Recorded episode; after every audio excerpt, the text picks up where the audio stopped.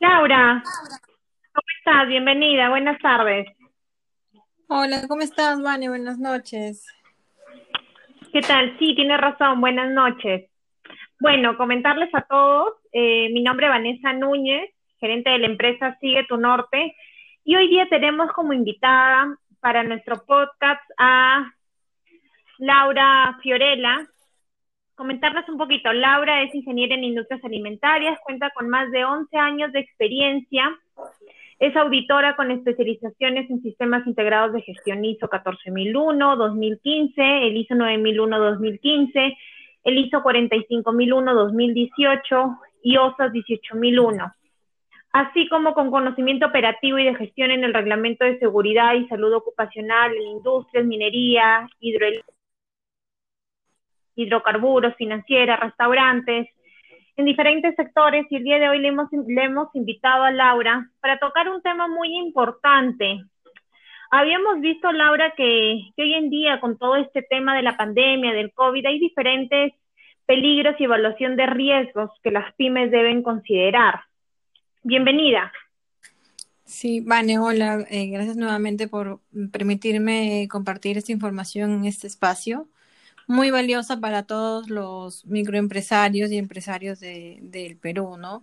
Que es muy importante en, este contexto redoblar los controles en las empresas de tal manera que evitemos que dentro de la dentro del espacio de trabajo eh, haya posibilidad alguna de que nuestros trabajadores se contagien de COVID-19, ¿no? Justo queremos conversar un poco acerca de cuál es la identificación de peligros y evaluación de riesgos que debo de hacer, qué controles debo de tomar como microempresario o empresario eh, respecto a la normativa nacional vigente eh, em, a partir de, de, este, de la pandemia de COVID-19, ¿no?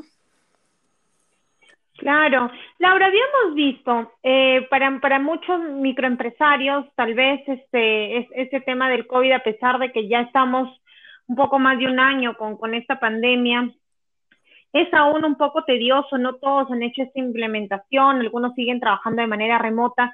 ¿Es lo mismo hablar de peligro que de riesgo, Laura?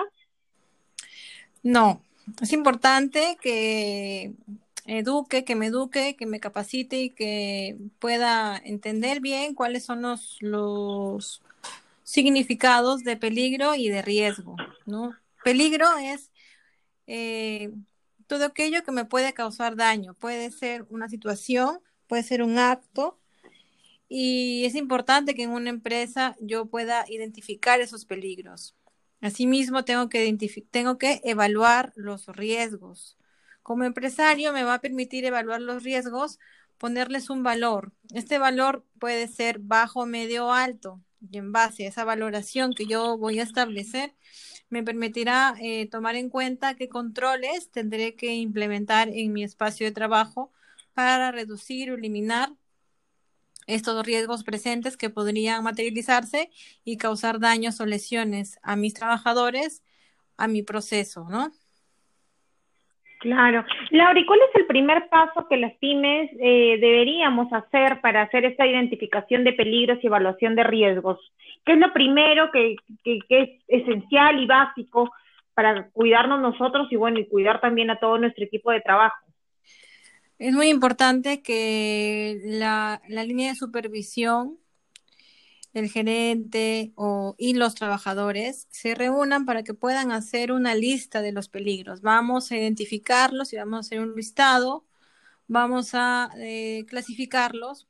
Tengo muchos peligros, eh, peligros físicos, químicos, biológicos, locativos. Y luego de que yo identifique, deberé de evaluarlos, es decir, determinar si el peligro de repente piso deteriorado me, me conlleva tener un riesgo medio, bajo, alto. Y en base a esa evaluación, pues poder eh, colocar controles, ¿no? Es importantísimo que yo pueda hacer esta identificación para poder eh, plasmarla en un documento muy importante que me exige la ley, que debo de tenerlo eh, sí o sí. Y este documento es la matriz hiper, Esta matriz es una herramienta de gestión que me permite como empleador identificar todos los peligros y evaluar los riesgos asociados a los procesos de mi organización. ¿Sí? ¿Dónde encuentro? Ah, ok. Te comentaba, ¿dónde encuentro perdón, perdón, sí. Eh, lo encuentro en, en, el decreto supremo eh, 050-2013, ¿no? ¿Qué me dice que todos los peligros y riesgos que hayamos detectado en nuestra evaluación deben ser registrados en una matriz y puede usarse una matriz referencial que se encuentra dentro de un, dentro de un documento eh, que es el RM 050-2013, ¿no? Ah, ok.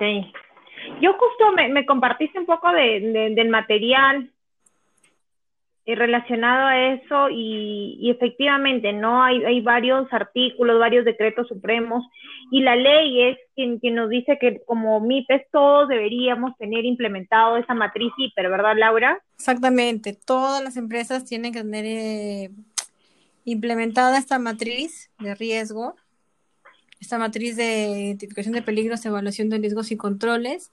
Asimismo, también debo de tener un mapa de riesgos.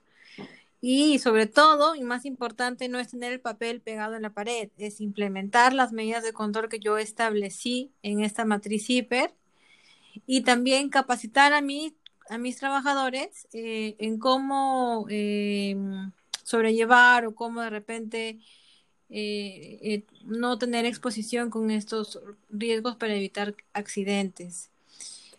Eh, desde el año pasado se ha ido actualizando la normativa relacionada a, lo que es SARS-CoV-2 o COVID-19. Entonces, es importante que tomen apuntes los empresarios que nos están escuchando. Y si debemos de guiarnos de un documento importante que es el de, la resolución ministerial 972-2020. Son los lineamientos para la vigilancia, prevención y control de la salud de los trabajadores con riesgo de exposición SARS-CoV-2. Este documento me va a dar lineamientos, como bien lo menciona el título, de qué hacer.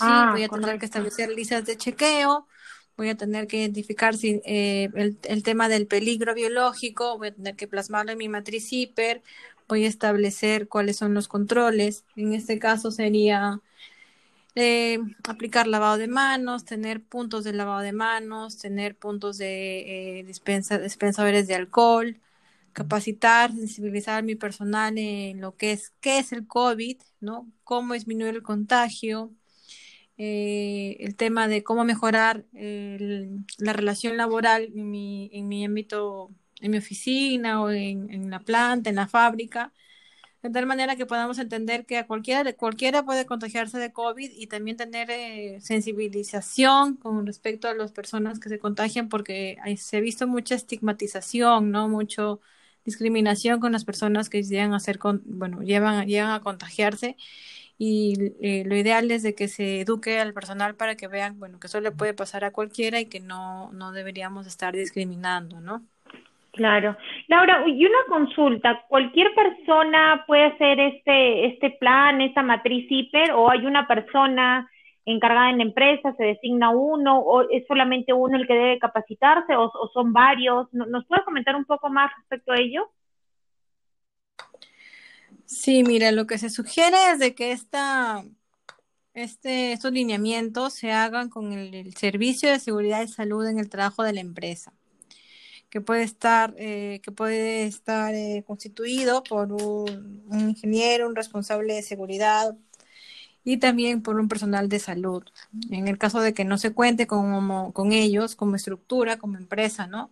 Puedo contratarlos, puedo contratar un servicio de seguridad y salud en el trabajo que pues me, me actualice los documentos, me los implemente, me puedan dar el soporte para capacitar a los trabajadores, el soporte para hacer la implementación, el, área de salud me puede ayudar para hacer la vigilancia y el control de la salud de los trabajadores, ¿no? Entonces, es importantísimo que yo defina primero si tengo o no tengo ese servicio de salud. Si lo tengo, genial, lo uso, pues, trabajo con mis ingenieros, con las enfermeras, mi, mi doctor, mi, mi, médico ocupacional, perdón. Si no lo tengo, pues tendré que eh, contratarlo, ¿no? Buscar un servicio de seguridad y salud en el trabajo. ¿Qué nos dice esta RM972? Que, que si yo tengo entre 5 a 20 trabajadores, es decir, si soy un centro de trabajo tipo 1, podría solicitar apoyo de un profesional de salud que eh, como mínimo debe de tener un este eh, educación superior en salud ocupacional, ¿sí? Claro. Entonces es importante que yo sepa a quién acudir y que verifique que tenga eh, los estudios mínimos que me exige esta normativa. También ah, es importante, sí, también es importante recalcar que si tengo más de 20 trabajadores, es decir, si soy un centro de trabajo tipo 2, podría pedir soporte del CEPRIT. El CEPRIT mm. es eh, el CEPRIT es el, un centro que se encarga de hacer todo lo que es la prevención de riesgos de trabajo y está dentro de la estructura de salud. Hay, hay CEPRITs en cada una de las, de las regiones del Perú. Laura, aprovecho que, estamos grabando este podcast y te comprometen que tal vez nos puedas pasar eh, los links de las diferentes resoluciones para poder compartir en la página y, los empresarios puedan ingresar, cliquear y buscar un poco más de información sobre todas las resoluciones que nos has mencionado. Y, si tienes este, alguna información adicional que tú nos puedas compartir, sería genial. La idea de, este espacio, de, los podcasts, es poder compartir información útil que al empresario le pueda servir, le ayude eh, eh, eh, a pasar todo este tema de la pandemia, a ver los diferentes puntos críticos, las diferentes evaluaciones y poder reactivar de pocos un poco más este el tema de la empresa, ¿no? Han sido meses muy difíciles para diferentes sectores, unos más golpeados que otros, pero necesitamos entre todos los peruanos y todas las personas hacer una fuerza común y es por eso que yo te agradezco tu tiempo para poder hablarnos un poquito acerca de esto y la información que tú nos puedas proporcionar, nosotros lo vamos a, compartir en esas redes para que más personas se puedan enterar, ¿no? Muchísimas gracias, Laura. No sé si quisieras terminar eh, dándonos algunas tips o, indicaciones muy cortas para que puedan tomar en consideración todos los empresarios. Claro que sí, mira, Vane, yo te voy a pasar la RM972, te voy a pasar la Ley de Seguridad y Salud en el Trabajo, su modificatoria, el Reglamento de Seguridad y Salud en el Trabajo y su modificatoria, para que puedan, eh, para que esté a la mano de los empresarios. De hecho, están colgados en, el Ministerio, en el portal del Ministerio de Trabajo, pero es de repente mucho más cómodo que lo pueden descargar directamente de un link y eh, ¿qué es importante? Que todo empleador sepa que tiene la obligación de hacer este, este plan de vigilancia, prevención y control de salud de los trabajadores, todos sin excepción. Con la, eh, digamos, con la salvedad de que las empresas que tienen menos de cinco trabajadores pueden hacerlo de una manera más resumida, ¿no? Entonces, claro. Si, si nos este, tenemos en la mano la RM972, vamos a poder ver la estructura completa del documento. ¿Qué, sería importantísimo que te rescatemos eh, hacia los eh, empresarios? Tienen que asegurar que hay en sus zonas de trabajo puntos de lavado de manos y si no puedo tener puntos de lavado de manos, debo de tener sí o sí puntos de alcohol. Si es que tengo los dos, genial. Asegurar también de que estos puntos de, de lavado de manos y de dispensación de alcohol estén señalizados deberé de también tener eh, lineamientos en los que el distanciamiento físico dentro del área de trabajo sea mínimo de un metro cincuenta, lo ideal son dos metros de distancia entre trabajadores. Hacer siempre el control obligatorio de la temperatura al inicio, al, ingreso del, del centro de labores. Si es que por ahí hago el control de temperatura y hay alguna persona que tiene 35.5 grados centígrados o más, pues deberé de hacer la vigilancia del caso. Es importantísimo también que todos usen mascarilla, ¿sí? Eh, estamos hablando de que yo voy a hacer una evaluación, ¿verdad?, de riesgos. Entonces yo determinaré si es que en mi, zona de trabajo voy a usar solo mascarilla, voy a usar mascarilla y lentes, voy a usar mascarilla o careta, Si es que estoy hablando de centros que tienen de repente eh, mayor exposición o nivel de riesgo más alto frente al, al COVID, pues tendré que tener EPPs o controles más rígidos, ¿no? Pero idea, pero, pero sí o sí, el uso de mascarillas obligatorio durante todo el momento, ¿no?